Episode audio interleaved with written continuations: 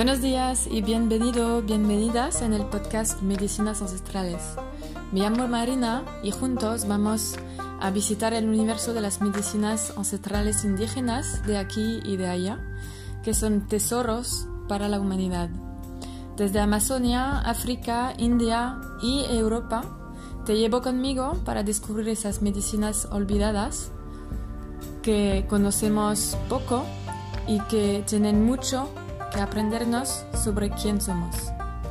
Buen viaje.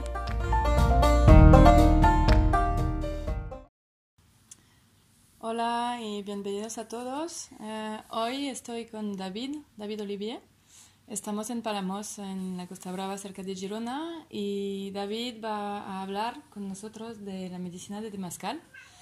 Em, He preguntado a David de compartir eso con nosotros porque yo creo que hay mucha gente que lleva el tema de las medicinas y de, las cabanas de sudor, pero muy complicado o no es tan fácil de encontrar gente que llevan este tema con mucha humildad y, y, con algo que viene del corazón y yo creo que tú David eres de una de esas personas.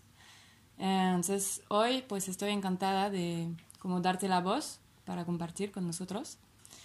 Para empezar, quizás podrías em, explicarnos cómo esta medicina llegó a tu, a tu vida. Bien, gracias. Ah, la verdad es que desde muy joven yo soy un, visionario a través de los sueños. Entonces, desde muy joven soñé con, con las cabañas de sudor sin conocerlas. Ah, sí.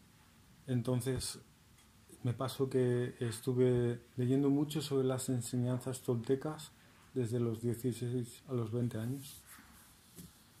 Eh, y de golpe una, una persona de mi entorno me cogió, me cargó en el coche, se me llevó a Cadaqués y aparecí en medio de Cadaqués con cuatro indios, tres indios lakotas, un indio cri, que además son tribus enemigas de, de, de siempre. ¿La cota de dónde es? La cota del norte. Vale. Entonces, bueno, son. Hay como seis grandes familias iroquesas. Es, mm, entonces es una de ellas, ¿no? Los Lakotas del norte. Entonces me metieron en una especie de iglú, cuatro horas cantando sudando, solamente veía piedras, más piedras rojas que entraban, los cantos que eh, te elevaban de una manera... no sabía qué estaba pasando, pero lo estaba disfrutando como un niño pequeño. De verdad que como un niño pequeño descubriendo algo, ¿sabes? Que dices, ¿cómo puede ser que esto exista y yo no lo... ¿sabes? Fue fue un regalo, la verdad es que fue un regalo para mi vida, ¿no? Entonces, esto me pasó con 22 años, creo, más o menos. De allí, el día siguiente salimos, ese mismo día compartimos comida. Yo no hablé con nadie porque estaba como alucinando mucho. Después estuvimos dentro de un tipi, ellos estuvieron hablando, ¿no? Piensa también que se encontraron varios hombres medicinas que estaban confrontados históricamente. Entonces la intensidad que hubo en aquellas cuatro horas, todo lo que se tenía que sanar, por todo lo que se estaba rezando, por toda la alianza que se estaba haciendo, representaba algo a nivel energético muy, muy grande. hasta hoy en día aún intento asimilar aquella experiencia. Entonces era sanación dominar a nivel colectiva. Total, total. Al final. Esto se dio porque el hombre del lugar, que era belga, estuvo un tiempo viviendo en, en una reserva. Entonces, al venir aquí, ellos vinieron aquí para entregarle la autoridad para compartir estas medicinas. ¿Vale? ¿Y tú caíste justo este día? sin saber ni cómo ni por qué. Pero ahí aparecí.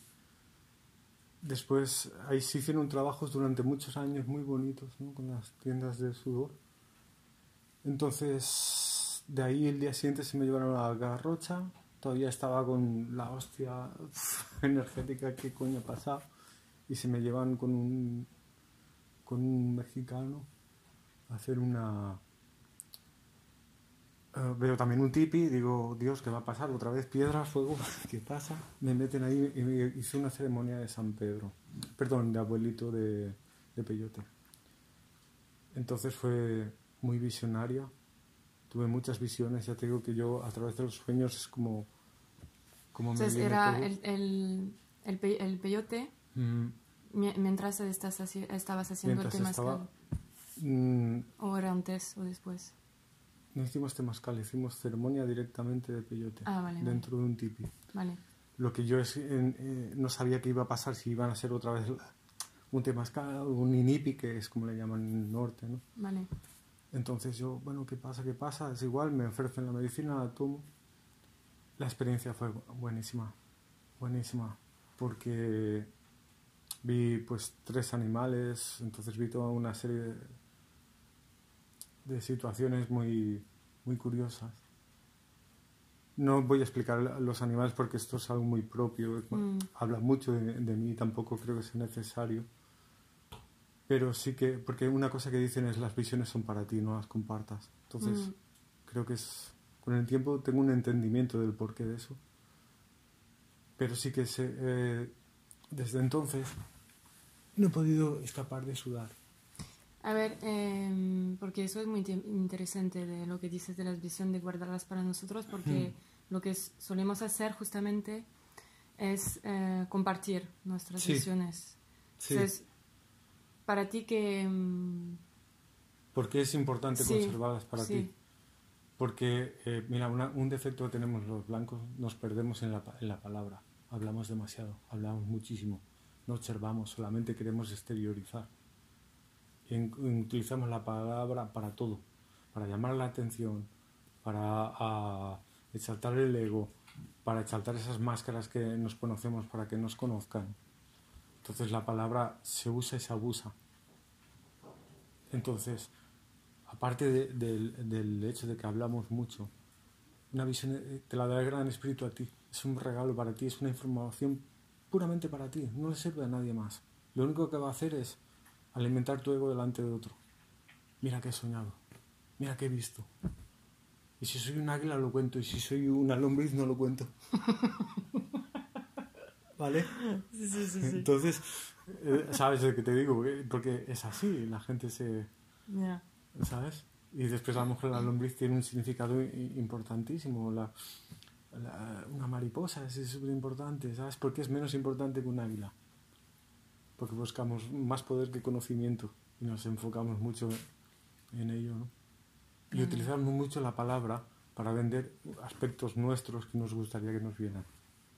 Entonces también, si tú tienes una visión es para ti propia. Agradece el regalo de que tengas una visión. Hay gente que se pasa años eh, eh, haciendo búsquedas de visión y nunca han visto nada. Gente que ha tomado medicinas muchas veces y nunca ha visto nada. Y entonces, bueno, nos Nos vamos un poco, yendo. pero es muy, Sí. muy interesante. Perdón. Em, ¿Tú sabes la diferencia entre gente que tiene visión y, y gente que no tiene visión? Mira, por ejemplo, para los lakotas del norte, nosotros decimos hombre medicina, ¿no? Eso es una traducción del inglés.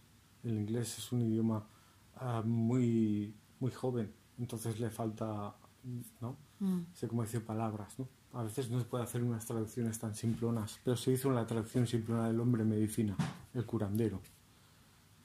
Entonces, ellos tienen como seis tipos diferentes. Uno de ellos es el visionario.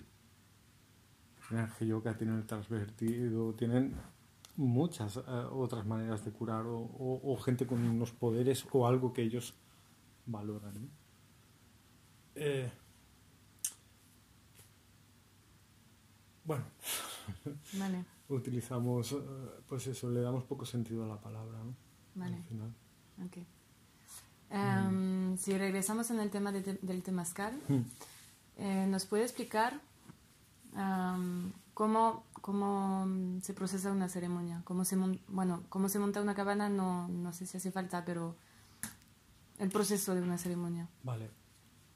Eh, mira, es en una cabaña se utilizan varas, se utilizan 16 varas, cada vara tiene una simbología. Hay mucha, mucha geometría sagrada dentro de una cabaña de sudor. ¿Vale? Cualquier persona puede construir una cabaña de sudor. Pero originalmente se concedió la cabaña de sudor, la trajo una mujer y la- se la dio al hombre. Yo siempre he dicho que, que era una energía, o sea que las cabañas de sudor son muy femeninas. Entonces, eh, cuando me llegó la información entendí. Pues una mujer se lo trajo a los hombres para que pudieran eliminar toxinas, porque la mujer elimina muchas toxinas a través de, de la, de la luna. Ah, de la regla, vale. Vale, Que no puede... entonces- Vale. El hombre, para que pudiese tener una medicina para poder aliviar, se le dio las cabañas de sudor. Es curioso, porque después no quieren dejar entrar mucha- muchos hombres a las mujeres a, a llevar una ceremonia si están con la luna, Vale. ¿sabes? Pero re- realmente el origen es, como no tenéis la luna, os damos una medicina para, para eliminar las toxinas. Entonces, Entonces, al, al principio era una medicina solamente para hombres. sí, Ah, ok. sí. De ahí se transgiversa, sobre todo, por ejemplo, en la zona mexicana, ¿no? Pues como son, no sé si decir más ma- machitos o no. ¿no? Bueno, Bueno, es una cultura muy, muy masculina, ¿no? Vamos a Mm. decirlo así. Entonces, eh, se castra mucho a la mujer si tiene la luna para que entre y tal, que me robas el poder. que-. La cuestión es que la- la- el- las cabañas de sudor dentro de esta geometría, pues tienes, tienes dos cruces. mm, Una cruz que indica lo- eh, todos los, los puntos cardinales y esta cruz, eh, esto representa los cuatro puntos cardinales en positivo. Y después tienes cuatro puntos que van intercalados entre medio de ellos. Se habla de que cada, cada punto cardinal, dice la tradición, que representa un viento. Y los que van intermedios son los que, eh, un viento positivo que limpia, y los que van intermedios son los que traen el agua. vale. ¿vale? Entonces es una medicina en la que se trabajan con cuatro elementos básicos. Son los cuatro elementos de la, de la, de la tierra, ¿no? Entonces estos cuatro elementos siempre son tierra, agua, fuego y aire. La tierra es la- lo materializado, es la materia. El agua representa la emoción. El fuego representa el poder transformador, la acción. También igual que, por ejemplo, el agua representa lo femenino, porque es toda la parte emotiva, toda la parte... eh, eh, Lo que fluye adentro. Entonces el fuego, es, como es la acción, representa lo masculino, representa sería la puerta del hombre. También la puerta del poder. El fuego es el único de los cuatro elementos que tiene la capacidad de transformar a los otros. Y después está el aire, que sería el que eleva el rezo, ¿no? Las, o el que, eh, o sea, el que llevaría todo el rezo que tú haces hacia arriba, ¿no? es el que eleva. Vale. Entonces trabajas con piedras, eh, con piedras porque las piedras nosotros le llamamos abuelitas, porque el primer mundo que se materializa aquí son las piedras, el mundo mineral. El mundo mineral. Vale. Después viene el mundo vegetal. Después viene el mundo animal.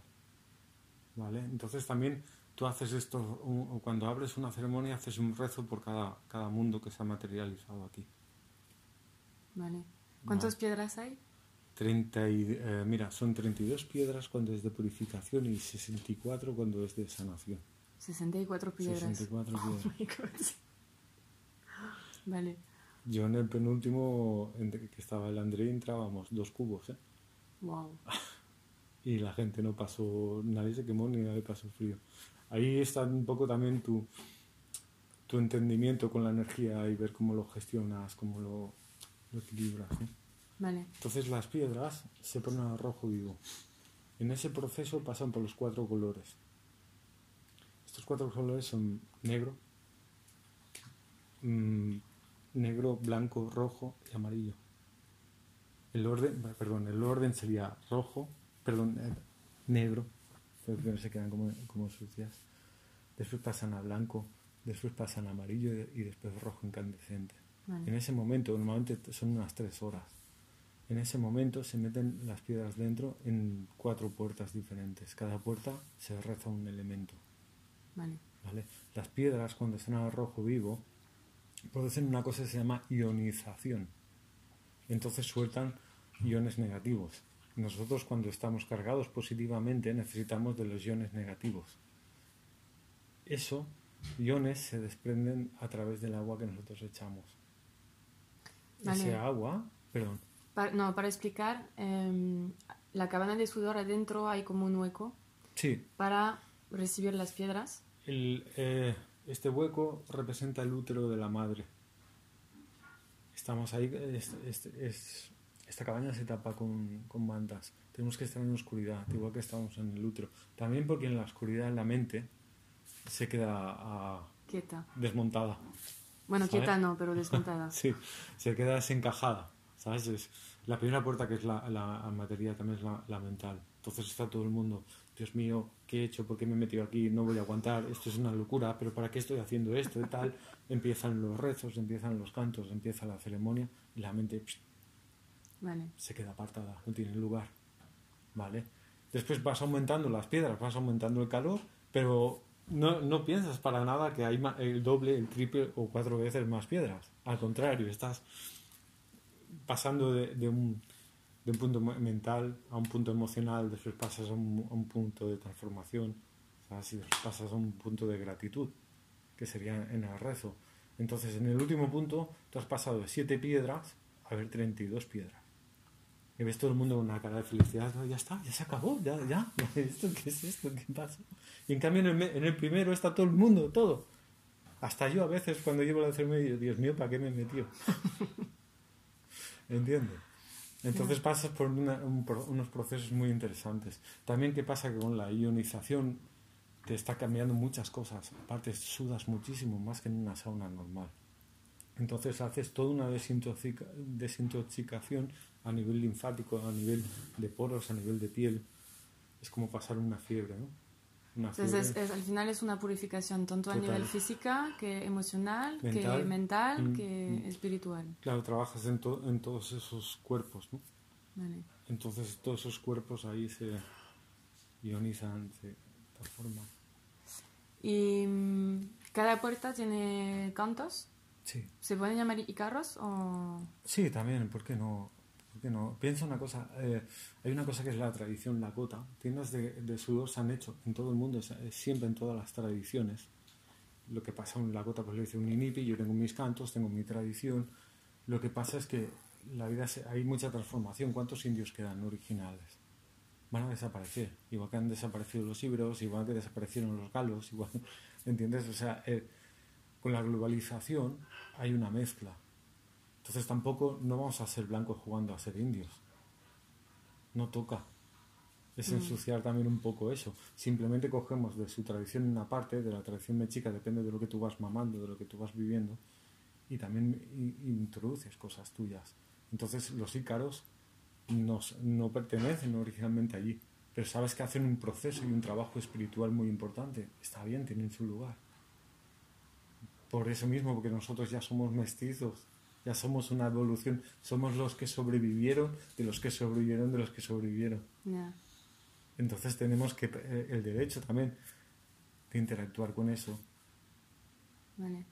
¿entiendes? Y, y coger un poquito de cada sitio, sin perder eh, la brújula, sin perder siempre lo que es el sentido original de ello, ¿no? La raíz y la... Mm, mm. Que es hacer un trabajo de purificación, de limpieza, un trabajo espiritual. No es un trabajo como puedes hacer con la ayahuasca, que puedes hacer con las plantas. ¿no? Es, es mucho más sutil a ese nivel. Realmente si quieres eh, trascender espiritualmente, con las cabañas de sudor se puede hacer. Pero tienes que tener una atención tremenda. ¿En qué sentido? en que aprovechar y entender lo que es un acto ritual. Lo que es hacer de una cosa un acto sagrado. Entonces vas teniendo una transformación, pero es mucho más sutil, pero más consolidada a, largo plazo. Porque una planta de poder viene, te arranca de tu lugar, te presenta algo, pam, y a partir de ahí es, ahí lo tienes, hijo mío. Mm, Ah, eso, tu hija, esta ah, es tu visión, ¿qué vas a hacer con ello? En cambio, el otro es un proceso que tú vas creciendo, ¿no? Para mí las cabañas de sudor son, lo dije el otro día, son elementos vivos. Tienen su propio espíritu. A veces se arraigan, a veces no. Depende del lugar, depende de la gente, depende de muchas cosas, de que ellas estén, esos espíritus estén cómodos ahí. ¿no? Y los espíritus que trabajan con la cabana de sudor, Mm. tú sabes más o menos, no sé si la palabra es quién son o de, de qué... Se habla de que eh, tú, cuando entras en una cabaña de sudor, tú entras con tus dos guías y cuatro más. ¿Vale? Cuando, por ejemplo, el hombre eh, que lleva la ceremonia, la mujer que lleva la ceremonia, al inicio entra él solo y hace una limpieza. Primero lo que hace es agradecer a todos los que han venido de cada dirección. Hay los espíritus del lugar, los que vienen de cada dirección, más todos los ancestros que están allí. Entonces tú entras con ellos y después de agradecer mucho y de tener una intención, un rezo claro para esa ceremonia de ese día, coges y bendices con, con cedro. Entonces con el cedro tiene una cualidad que los que eh, espíritus que no les tocaría estar, que serían negativos, se Mm. van. No les gusta nada el cedro. Pero al principio vendrán todos. Wow. ¿Vale? Entonces hay gente que puede decir, ah, sí, pero qué espíritu, eso es un pedo mental y tal. Ya, todo tiene, tiene espíritu. Todo lo que tiene energía tiene un espíritu. Y las tiendas de campaña te acaban enseñando esto, acabas trabajando lo más básico, son elementos y tienen también un espíritu. Entonces ahí es donde empieza todo tu proceso de cambio, de entendimiento. ¿no? ¿Por qué no veneramos ya la tierra? Pero veneramos a, un dólar, veneramos un euro, mataríamos por ello, matamos por ello. Y no veneramos a, a la tierra que nos alimenta, no veneramos el agua que, que nos da vida, no veneramos el fuego, el aire, ese mismo aire, esa misma gota de sudor que tú sudas en plena ceremonia, la misma gota la han sudado tus ancestros. Esa misma gota estaba aquí cuando se dice que, que habían dinosaurios. Esa misma gota de agua. Ella nunca se fue. Somos nosotros que venimos, nos vamos y tal, pero nos eh, eh, egolatramos y nos hacemos dioses a nuestras medidas y olvidamos eso. Ese mismo aire que tú estás respirando, lo respiró tu abuelo, tu abuela, tus bisabuelos, tus bisabuelas. Lo que te decía antes, somos los hijos de los hijos de los hijos. Todos ellos respiraron ese aire. Ese mismo aire que tú estás exhalando ahí. De hecho, cuando venimos aquí, lo primero que hacemos es respirar. La primera acción, respirar. Pero no tiene ninguna importancia. Pero ¿cuánto vale un euro? Sí. ¿Cuántos coches puedo comprarme con un euro? Sí. ¿Qué marca llevo? Sí que tiene importancia. ¿Entiendes? ¿Dónde eh, está el cambio de chip? Bueno, tú tienes entendimiento con eso, pero es para que Sí, sí, sí, sí, sí. los demás también entiendan, ¿no? Y ahora me viene una pregunta para la gente que, por ejemplo, tiene ganas de hacer un, de montar una cabana de sudor Mm. en su jardín o en Mm. un lugar, pero que no tienen Experiencia. Experiencia y esa capacidad de manejar a los espíritus, porque cada vez que abres un, un portal energético, mm. se presentan. Y entonces, ¿qué, qué, qué podrías decir de, de eso?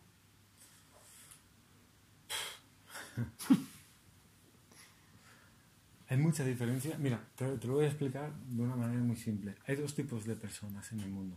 Solamente hay dos. Los que buscan poder y los que buscan conocimiento. Mm. Tú me dirás, bueno, pero es que el conocimiento es un gran poder. Sí, pero la intención no. La intención es muy diferente. Entonces, el que siempre ha estado buscando conocimiento no lo busca para tener poder, para utilizar para los demás. ¿Qué- ¿Qué significa esto? Que verás dos tipos de personas llevando tiendas de campaña. Perdón, tiendas de campaña, tiendas de. Entonces habrá el que para él eso es una ceremonia muy sagrada y tiene un gran conocimiento, un entendimiento de ello y lo hará desde esa, desde, desde esa forma respetuosa. Después puede mezclar cosas, puede decir, ostras, pero es que no tiene linaje, no es indio, no de esto, ¿qué más da? Está siendo humano y está eh, buscando conocimiento y está aportando conocimiento a los demás. Entonces lo que dices es que al final todo depende de la intención que pones Totalmente. y de lo que viene de tu corazón. Claro, da igual claro. si tienes conocimiento, si tienes... Un, un mínimo de conocimiento tienes que tenerlo, un mínimo Vale. de experiencia tienes que tenerlo. Lo que quiero decirte es que el que tiene, el que busca poder, muchas veces ve una cabaña, lo ve hacer, dice, "Oh, esto es muy fácil, me lo monto yo y venga. Y tengo un montón de adeptos. ¿Sabes cuál es la, la peor adicción que tiene el ser humano? La atención. La cultivamos desde que somos bebés llamando a nuestra madre. Entonces mucha gente ves que están allí porque son adictos a la atención, les gusta. Ese, es- el poder que buscan. Aunque ellos digan que no, que son muy humildes, que esto, tal cual. Pero lo ves en eso, lo ves en la atención, lo ves en las formas. La instrucción es importante, tener un mínimo de conocimiento de lo que estás haciendo es importante. También porque si no, ¿cómo vas a saber gestionar la energía? ¿Cómo vas a ser capaz de meter uno o dos cubos, sabes, con 32 piedras que están incandescentes y no quemar a nadie? Si no tienes un mínimo de, de conocimiento, estás jugando a ser indio, Mm, que es lo que hablábamos al principio. mm, Entonces somos blancos jugando a ser indios.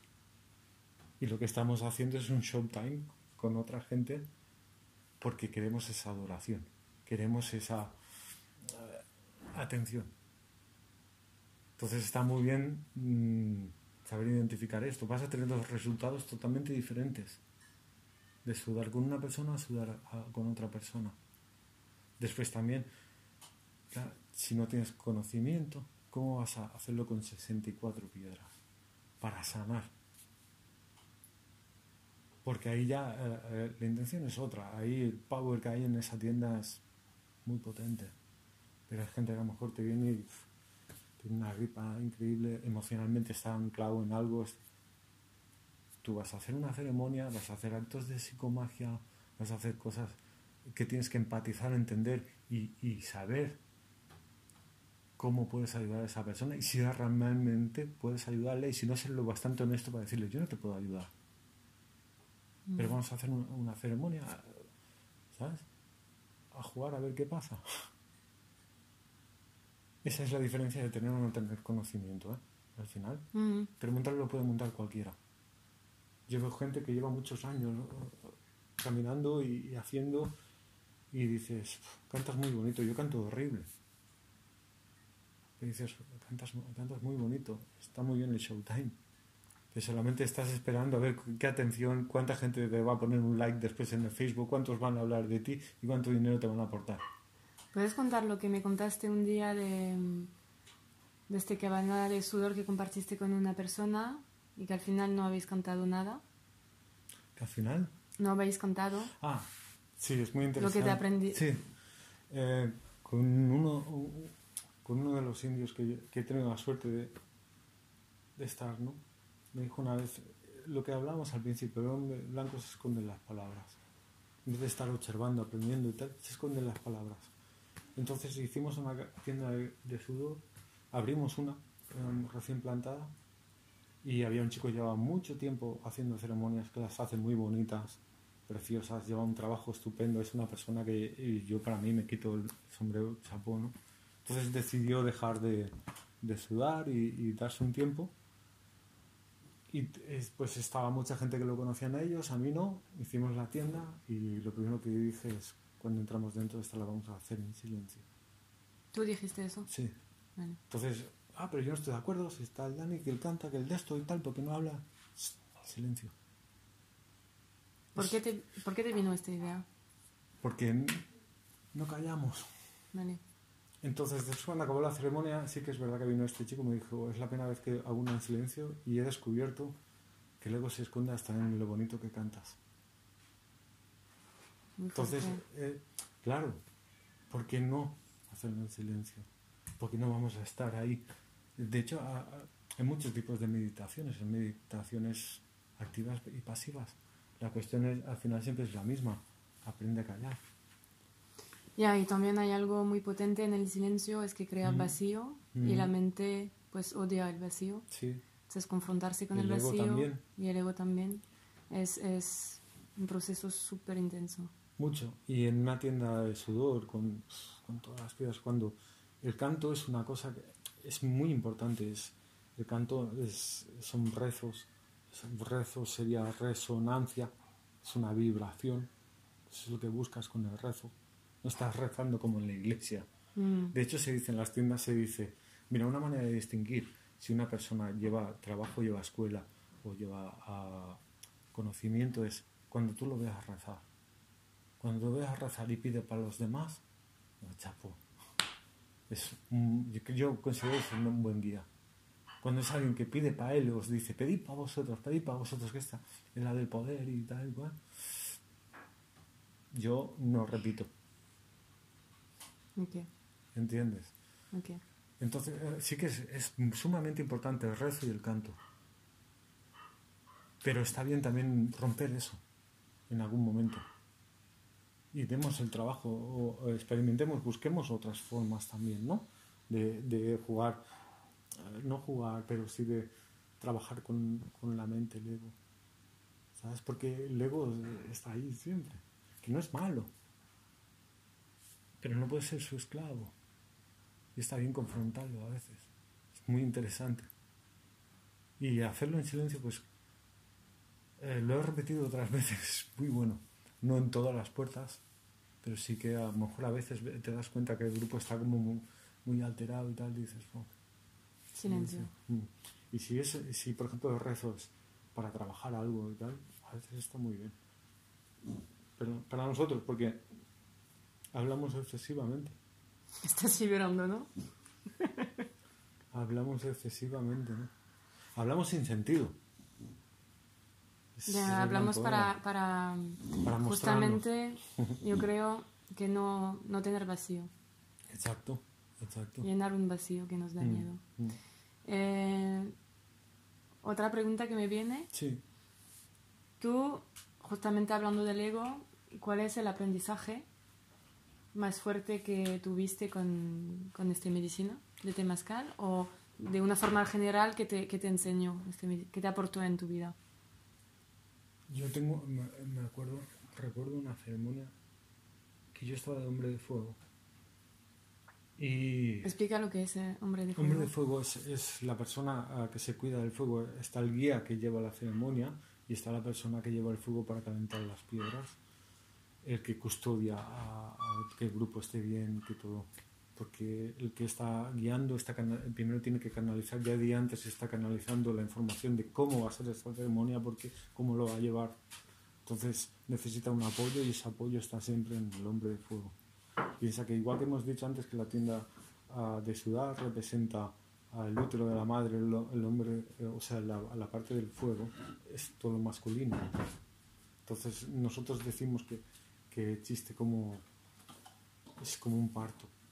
Entonces vamos a estar ahí en toda la comunicación con la madre y después salimos. Y, salimos, ¿Y qué es lo que haces cuando sales? Respirar, lo mismo. Entonces eso ya en sí es como un acto de psicomagia vuelves al origen, en el origen donde somos puros, donde no tenemos ningún tipo de contaminación, de ningún tipo. Entonces está bien volver a esos, a esos momentos, a esos orígenes, ¿no? Siempre eh, se, se, habla de eso, de volver al origen, al origen, al origen.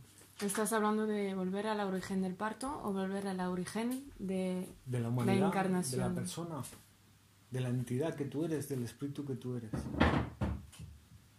Tú vienes, aquí eh, purito y con una misión o, con algo concreto y el sistema está hecho para que te pierdas en ese proceso.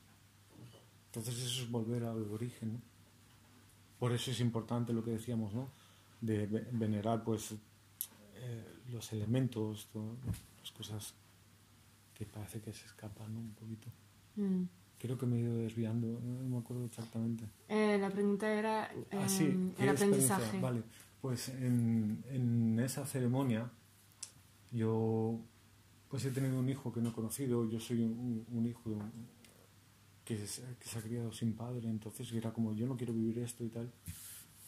Eh, pero yo he tenido un, un, he sido como un hombre probeta, para decirlo de una manera hay una mujer que se quedó embarazada de mí porque quería ser madre, pero sin yo saberlo. Vale. Vale. Entonces, en, en la puerta de la mujer, la segunda, la de la emoción, yo quiero liberar eso. Entonces yo lo cuento. Y hay gente que me conocía y siempre no lo sabía ni, pues pasó esto. Eh, estaba como enfadado, poco enfadado y tal. Total que después en la siguiente puerta, en la del hombre, ya hay un proceso, ya al expresarlo, al soltarlo, se me va el enfado y pido perdón Digo, porque yo entiendo que esa mujer, pues lo que hizo fue, en verdad, fue como, lo que ha hecho ha sido como alabarme al escogerme a mí como, como padre, aunque yo lo sepa, no lo sepa, es su decisión, que no hay motivo para que yo esté enfadado. Cuando se acaba la ceremonia, resulta que hay una pareja ahí. Y cuando se está acabando esta puerta, una mujer se ro- rompe a llorar al final de esta puerta y explica que, que su hijo eh, lo tuvo así. Oh, wow, qué fuerte. Vale, entonces cuando se acabó la ceremonia, ella estaba con su pareja, que no era el padre del hijo que estaba allí. Entonces cogió y yo me acuerdo que fui y le pedí si podía abrazar a su mujer que lo necesitaba. Dijo que sí. Cuando yo la abracé, vino el niño, nos cogió a los dos y nos dijo que todo estaba bien. Rompimos a llorar como niños. Fue de, de verdad una de las cosas así sanadoras más fuertes que he vivido, eh, impactantes ahí. De hecho estaba Laura ahí también. ese día. Yo no estaba en esa Bueno, la cuestión es que, pues, como impactante para mí, ese día, una ceremonia así tan directo, que todo el mundo pudo verlo, todo el mundo pudo vivirlo, como se sanó algo allí.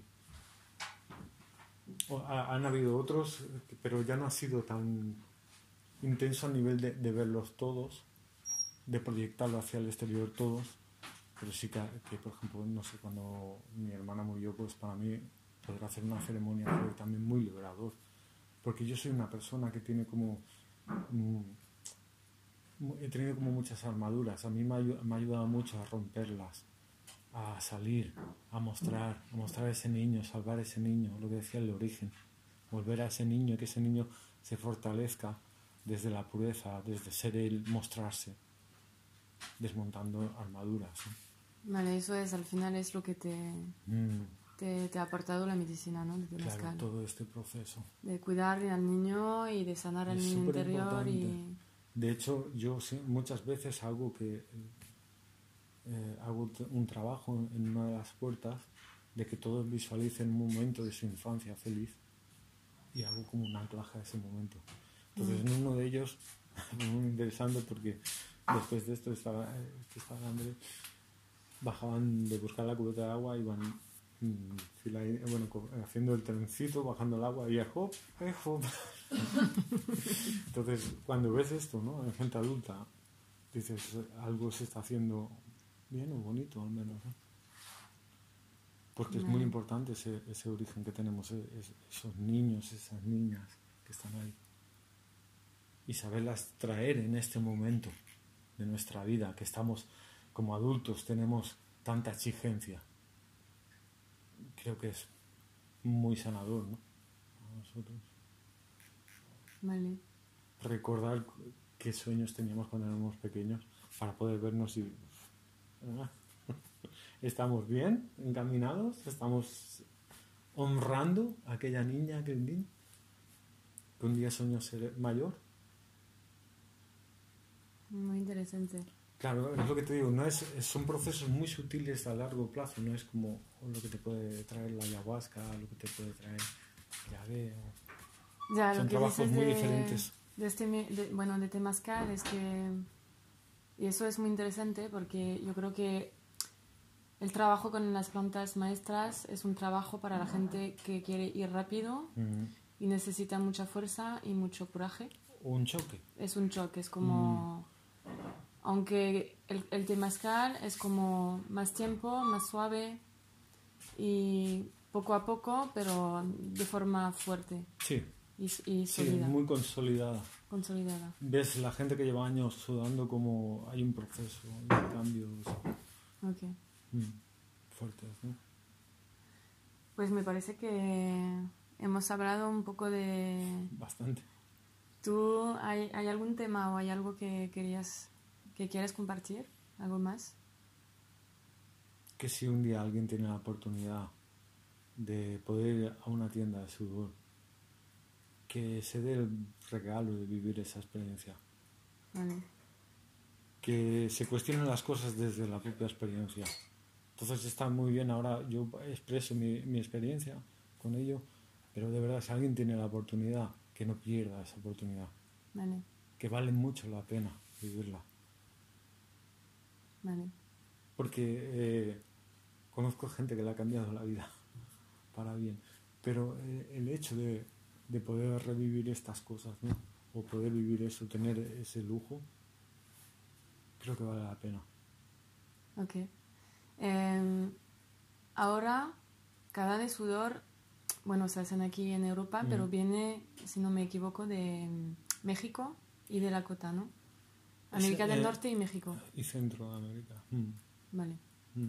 Pero si tú te fijas, el origen finlandés de las saunas es el mismo también. Es el mismo ya. Aquí los ibros también hacían los baños uh, árabes, también los baños turcos también en Prusia también se hacen, se hacen en todo el mundo, se han hecho en todo el mundo. Sí, eso es una- un misterio de esas medicinas ¿Cómo? que al final son Sí, iguales en, sí. en, Sí, sí. eh, sí, en muchas culturas, pero de forma diferente. Claro, porque hay cosas ahí que dices, bueno, pueden ser muy primitivas, muy básicas, pero funcionan. Mm. funcionan. ¿Cuál es la cuestión? Eh, el, lo que mecánicamente se puede decir eh, muy simple, una rueda. Y se, se va a utilizar siempre porque funciona al final. Es, es eso. Y además Vale. es el origen de la humanidad. Es algo de la humanidad. No es algo que... eh, o sea, hay una tradición en unos cantos, en unas formas que pertenecen a unas etnias concretas pero la medicina en sí es de la humanidad, siempre ha sido de la humanidad porque te das cuenta que toda la humanidad ha sudado siempre. Es una de las primeras medicinas que tienen los seres humanos.